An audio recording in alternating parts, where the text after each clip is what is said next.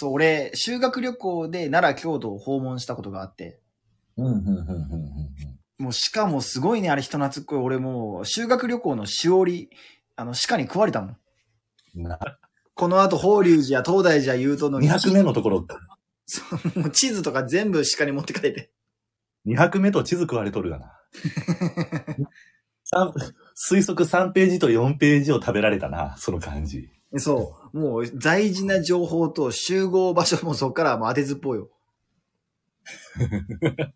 まさにアキネーターやな。一人、一人アキネーターやな。バスはどこに止まっているみんなは近い京都にあるいいえ。いや終わったやん。みんな集団移動してるやん。